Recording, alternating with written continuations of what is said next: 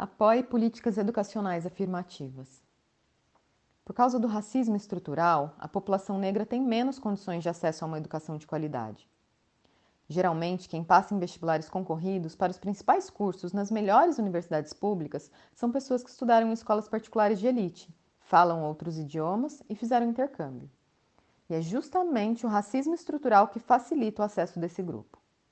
Esse debate não é sobre capacidade, mas sobre oportunidades. E essa é a distinção que os defensores da meritocracia parecem não fazer. Um garoto que precisa vender pastel para ajudar na renda da família e outro que passa as tardes em aulas de idiomas e de natação não partem do mesmo ponto. Não são muitos os que podem se dar ao luxo de cursar uma graduação sem trabalhar ou ganhando apenas uma bolsa de estagiário. Eu mesma entrei na Universidade Federal de São Paulo, cujo campus de Ciências Humanas foi criado em 2007, graças a políticas públicas aos 27 anos e com uma filha pequena, tendo que fazer malabarismos para conseguir estudar. Embora as desigualdades nas oportunidades para negros e brancos ainda sejam enormes, políticas públicas mostraram que tem potencial transformador na área. O caso das cotas raciais é notável. Na época em que o debate sobre as ações afirmativas estava acalorado, um dos principais argumentos contrários à implementação de cotas raciais era a de que pessoas negras vão roubar minha vaga. Por trás dessa frase está o fato de que pessoas brancas, por causa do seu privilégio histórico, viam as vagas em universidades públicas como suas por direito. A primeira universidade a adotar as cotas raciais no vestibular foi a Universidade do Estado do Rio de Janeiro, a UERJ, em 2003, seguida pela Universidade de Brasília, a UNB, em 2004. As novas políticas públicas universitárias transformaram o perfil dos alunos ingressantes. Ao contrário do que muita gente afirmava quando essas políticas começaram a ser implementadas, o desempenho positivo de alunos cotistas trouxe grandes avanços para o saber do país. Pesquisas sobre os resultados dessas políticas logo começaram a surgir, como a do Instituto de Pesquisa Econômica Aplicada, o IPEA, em 2008, na qual se demonstrou que os alunos cotistas de quatro universidades federais tinham um desempenho similar ou superior ao dos alunos não cotistas. E a pesquisa da Procuradoria-Geral do Estado do Rio de Janeiro, realizada em parceria com universidades estaduais, constatou que no período entre 2003 e 2016, a evasão universitária entre cotistas, 26%, foi menor se comparada com a de não cotistas, que foi de 37%, além de apontar desempenho similar entre ambos.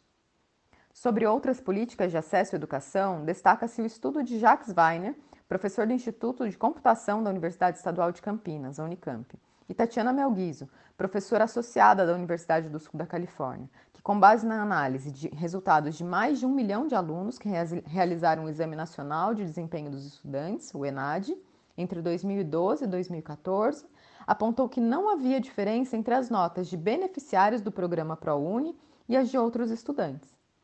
Diferente da política de cotas, o ProUni é um convênio realizado entre universidades privadas e o governo federal que permite às universidades abaterem impostos ao oferecer bolsas integrais ou de 50% para alunos e alunas do programa, seja por raça ou por renda, desde que mantenham um desempenho exemplar. Muitas vezes, casos de pessoas negras que enfrentam grandes dificuldades para obter um diploma ou passarem um concurso público são romantizados.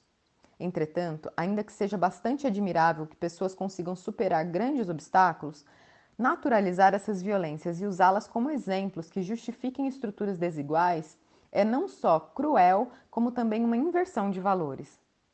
Não deveria ser normal que, para conquistar um diploma, uma pessoa precise caminhar 15 quilômetros para chegar à escola, estude com material didático achado no lixo ou que tenha que abrir mão de almoçar para pagar um transporte.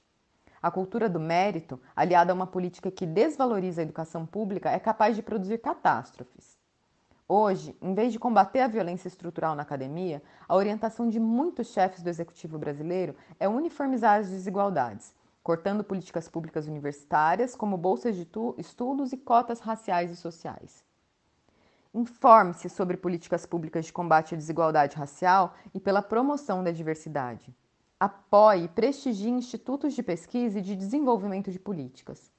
Apoie candidatos que defendam políticas públicas efetivas e transformadoras.